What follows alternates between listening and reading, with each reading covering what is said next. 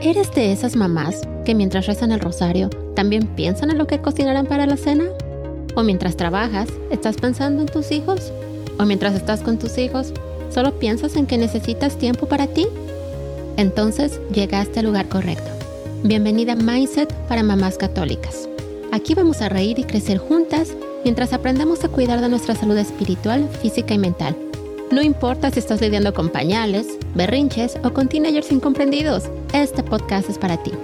Vamos a disfrutar de entrevistas fascinantes, reflexiones espirituales y consejos prácticos para mantener tu paciencia intacta. O bueno, casi siempre. Mientras navegamos por la emocionante montaña rusa de la maternidad. Porque aquí, si algo sabemos hacer bien, es enfrentar cada día con esperanza, amor y un poquito de caos organizado Sintoniza cada semana Mindset para Mamás Católicas y únete a esta aventura celestial. Muy buenos días, bienvenida a otro episodio de nuestro podcast. Y el día de hoy vamos a hablar acerca del mindset secular o del mundo y del mindset católico. ¿Alguna vez te has preguntado cómo tus creencias y actitudes pueden influir poderosamente en tu vida? Bueno, pues estás en el episodio correcto para descubrirlo porque el tema de hoy es exactamente este, mindset. Y bueno, si has puesto atención, el título de este podcast es Mindset para Mamás Católicas. La verdad es que debí de haber empezado con este tema desde el principio y de verdad que lo tenía en mi mente. O sea, cuando empecé con los borradores de los episodios y demás, este tema era de los primeros, si no es que era el primero. Pero bueno, por diferentes razones eh, no podía completar el draft o cuando lo iba a grabar algo pasaba y luego se atravesaba otro episodio y bueno y demás. Pero bueno, no podía dejar pasar más tiempo para hablarte un poco acerca del mindset y sobre todo del mindset católico. Y bueno, sin más ni más, comencemos.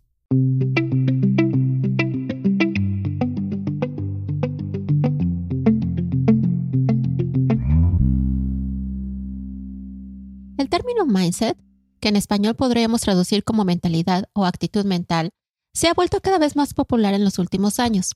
Se refiere a la forma en que pensamos y percibimos el mundo que nos rodea. Nuestras creencias y actitudes determinan cómo enfrentamos los desafíos, cómo nos relacionamos con los demás y cómo nos vemos a nosotras mismas. Seguramente has escuchado esta frase de que lo que pasa a tu alrededor es 90% actitud y 10% circunstancias. Bueno, es cierto. Tu mindset o mentalidad hace la diferencia no solo en cómo vives día a día, sino también en lo que logras o en lo que no logras. ¿Sabías que en promedio un adulto tiene entre 60 y 80 mil pensamientos al día? Increíble, ¿eh? Y además, el 80 o 90% de estos pensamientos son repetitivos y muchas veces negativos. ¿Sabías esto? Por eso es muy importante poner atención en lo que tenemos en la mente. El estudio de la mente humana no es nuevo. Si nos remontamos a las civilizaciones antiguas, por ejemplo entre los griegos, hubieron grandes filósofos que se preocuparon por estudiar el pensamiento humano, como Aristóteles o Platón. También entre los egipcios se han hallado indicios de que estaban muy interesados en el desarrollo del cerebro y de la mente humana.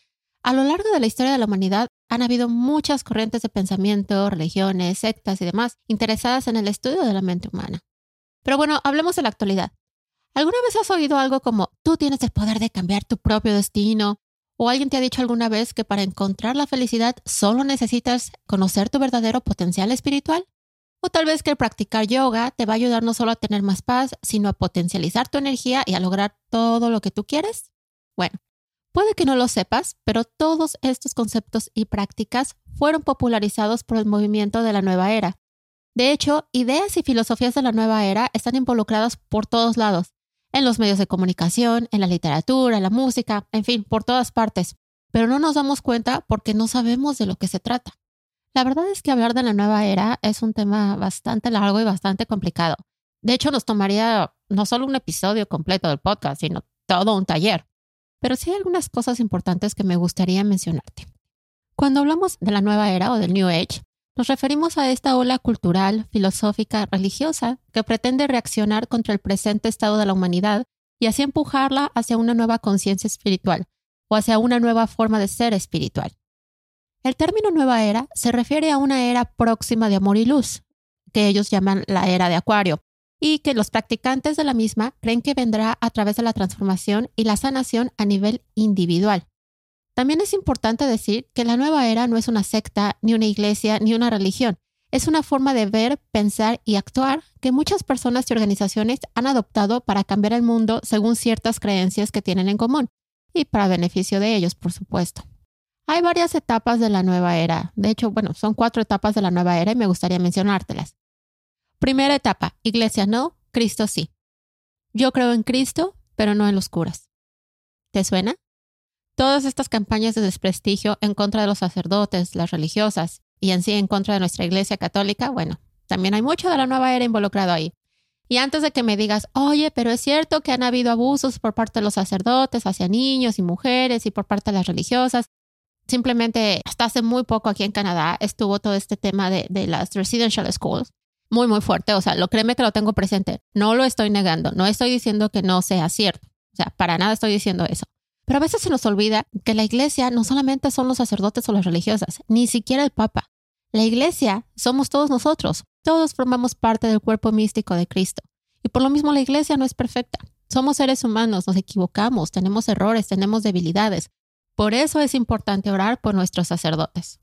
Porque imagínate, si a nosotros se nos pegan siete demonios en el día, imagínate cuántos se les pegarán a ellos que están consagrados a Dios. Segunda etapa. Cristo no, Dios sí. Etapa de invasión de la religiosidad oriental y de los gurús orientales hacia el occidente cristiano. Si te fijas bien, no hay ninguna cultura o ninguna religión o secta que niegue la presencia de Cristo en la tierra. Pero lo que sí hacen es quitarle su divinidad, es ponerlo al nivel de cualquier ser humano. Sí dicen que era una persona, porque así lo dicen, más iluminada, más espiritual, pero le quitan su carácter, su naturaleza como hijo de Dios. Tercera etapa, Dios no, religión sí. Esta etapa, por ejemplo, es en donde sale el marxismo, en la ciencia el freudismo y bueno, el comienzo de los movimientos del desarrollo del potencial ilimitado del ser humano. Es decir, todas estas corrientes que dicen, ok, sí, la religión es importante, el crecimiento espiritual, eso nos ayuda a elevarnos y demás, pero quitan a Dios del picture, ¿no? O sea, todos somos dioses prácticamente. Y cuarta etapa, religión no, sacralidad sí. Etapa de promoción de creencias y prácticas del ocultismo que se promueven como sagradas. Es ya la etapa de la nueva era. ¿Te suena algo de esto? Todas estas prácticas eh, de brujería, hechicería, eh, leer el tarot, el café, toda esta invocación de ángeles y de espíritus, todo esto pertenece a la última etapa de la nueva era. De hecho, esto ya es parte de la nueva era, ¿no? El quitarle, o más bien, el darle poderes y atribuciones, por ejemplo, a los ángeles, que ellos no tienen, son parte del reino de Dios, pero Dios los creó. Todos somos criaturas de Dios.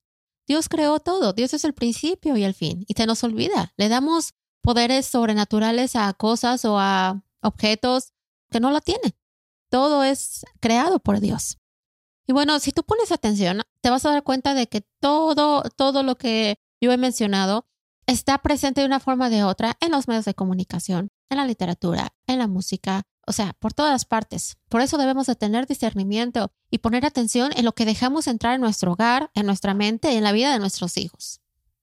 Y bueno, te has de estar preguntando qué tiene que ver todo esto con nuestra fe.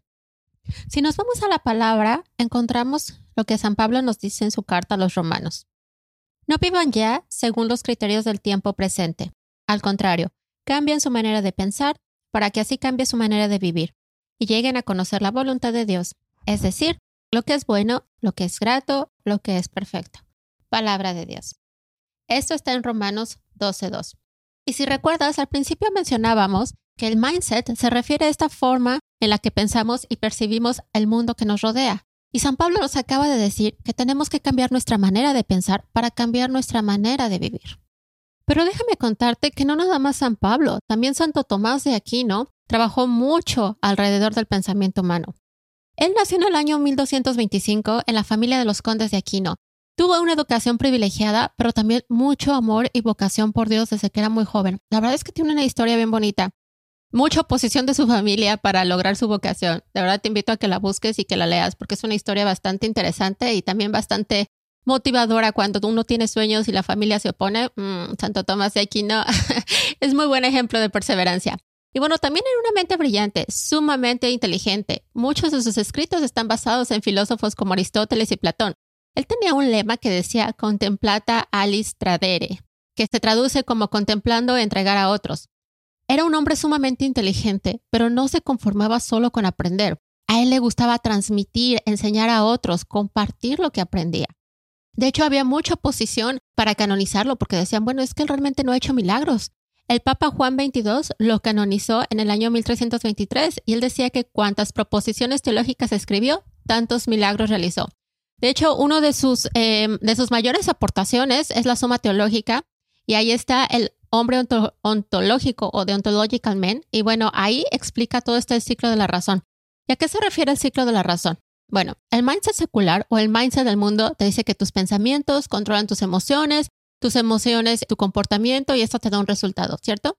Bueno, pues Santo Tomás de Aquino, en el ciclo de la razón, nos dice que las circunstancias afectan nuestros pensamientos y ahí estos pensamientos afectan nuestras emociones, por lo tanto las emociones afectan las acciones o las no acciones y esto nos da un resultado. Así que como puedes ver, el mindset del mundo eh, o todo este Coaching Life tiene mucho, mucho, mucho, mucha de su información está basada en Santo Tomás de Aquino y en el Ontological Man.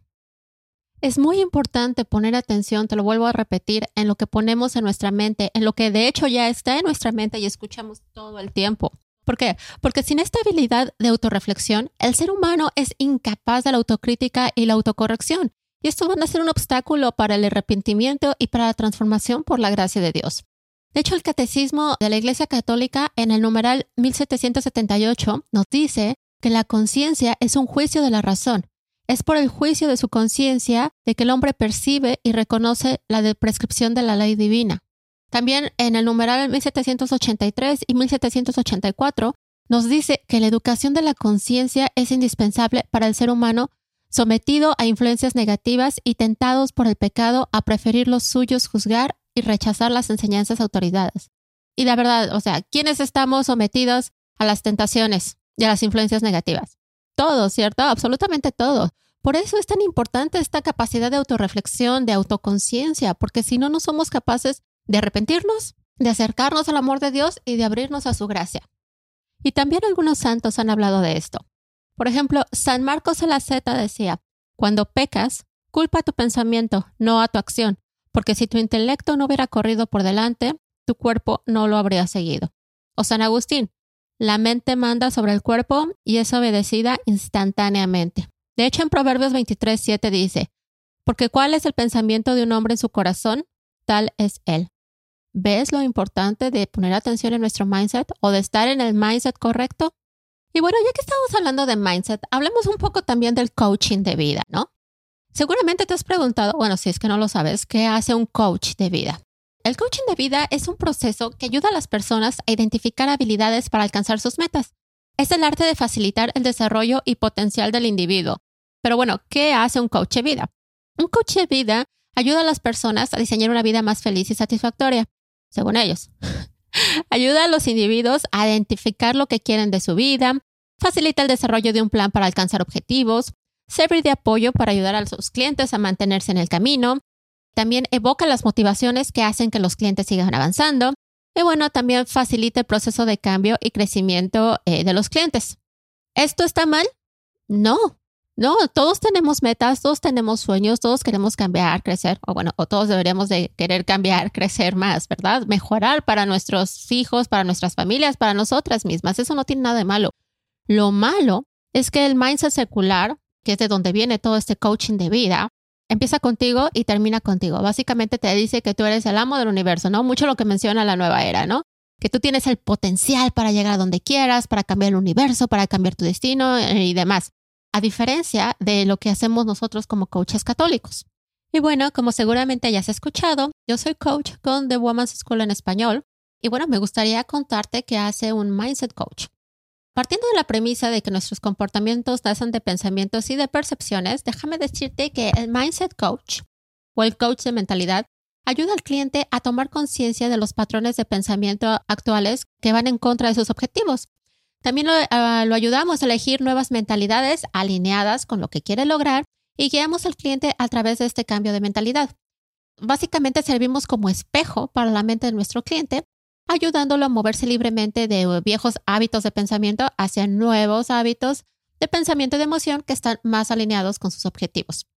Y bueno, también, como seguramente ya has escuchado, estoy en proceso de certificación como Catholic Mindset Coach con Metanoia. Catholic Y bueno, me gustaría compartirte qué hace un Catholic Mindset Coach.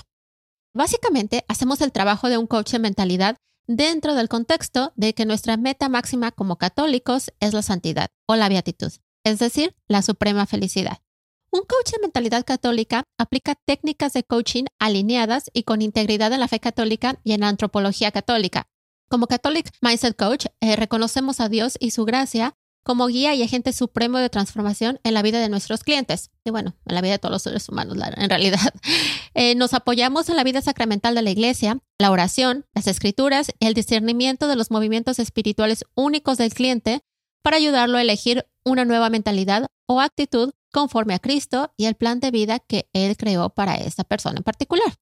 También me gustaría compartirte un poquito acerca de qué es la antropología católica y por qué es importante para un Catholic Mindset Coach. La antropología católica nos ayuda a comprender el plan de Dios para el florecimiento humano. Esta antropología católica nos ayuda a discernir aquellas técnicas, prácticas y filosofías de coaching que están en línea o que no están en línea y que están fuera de la integridad con nuestra naturaleza dada por Dios, revelada a través de Cristo y de su iglesia. Y bueno, nada más para mencionarte, hay tres componentes principales de la antropología católica. La primera es que, bueno, la persona está hecha a imagen y semejanza de Dios. Esto todos lo sabemos, ¿no? Y aquí esto es lo que nos distingue de los, del coaching secular, ¿no? Nosotros no, no, no, no tratamos de hacerle creer a nadie que pueden llegar a ser dioses, ¿no? Nosotros estamos hechos a imagen y semejanza de Dios, pero no somos Dios. Somos criaturas de Él, somos co-creadores con Él. La segunda es que la persona es cuerpo y alma. Y bueno, nosotros sabemos que la ruptura de esto pues significa la muerte, ¿no?